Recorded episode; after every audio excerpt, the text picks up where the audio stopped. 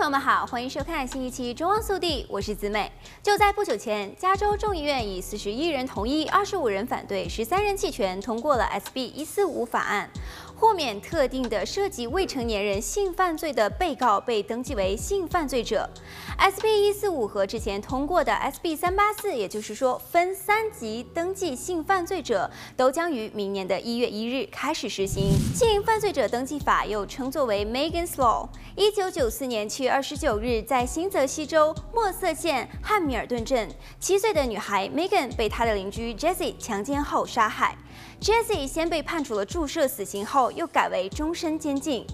Jesse 曾经两次因为性侵幼女而被定罪。一九七九年，他在新泽西州企图对一名五岁的女孩进行严重的性侵行为，被送往成人教养中心关了九个月。一九八一年，他又因为攻击一名七岁的女孩，在新州成人诊断和治疗中心 ADTC 关押了六年。治疗师说他大部分的时间都在睡觉。一九九四年。Jesse 强奸并杀害了七岁的 Megan，被判绑架、四项严重性侵犯和两项重罪谋杀。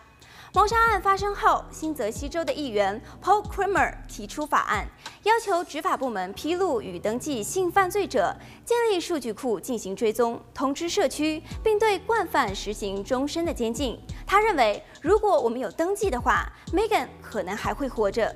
加州现行的性犯罪者登记法规定，某些性犯罪者必须终身注册，在解除监禁或者是缓刑释放后，需要重新的登记，包括指纹和照片、驾照或者是身份证以及车牌等信息。如果故意不登记的话，则视为犯罪。此外，性犯罪者不能从事教育、护理设施、日托、按摩、医师、外科医师、注册护士等职业。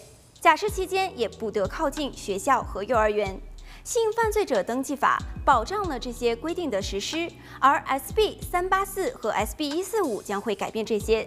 其中，SB 三八四将性犯罪者的终身记录改为三级制，依罪行的轻重为登记十年、二十年和终身。